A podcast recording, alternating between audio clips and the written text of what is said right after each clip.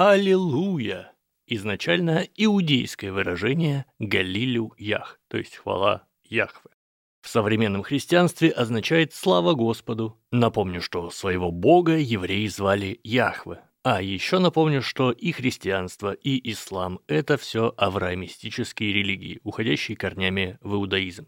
Так что и Аллилуйя, и Галилюях, и Альхамдулилях, и Аллах Акбар – это все примерно одно и то же. И слава Богу.